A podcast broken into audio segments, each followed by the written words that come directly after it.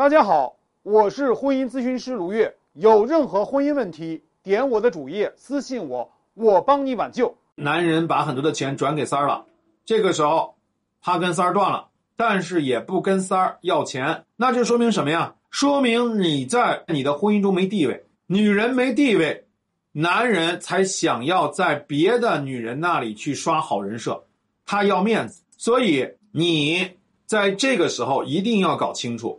男人现在已经跟三儿断了，他已经是丧家之犬了。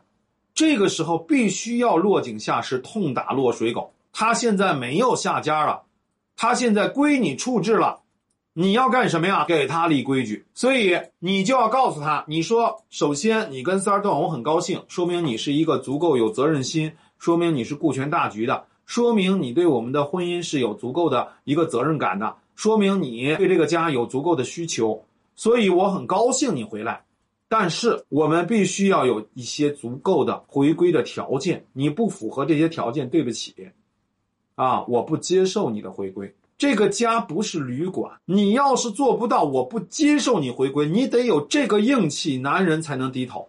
如果男人只要回归，你就马上张开怀抱啊，跪舔对方。我告诉你，男人就可以尽可能的。回归打折，男人的回归是随时根据你的态度打折的。只要你一犹豫，他立刻就开始不断的打折，一直打到他又一次背叛你，防止男人回归打折。所以一开始要把条件讲好，回归三个条件，啊，我会让你回到家。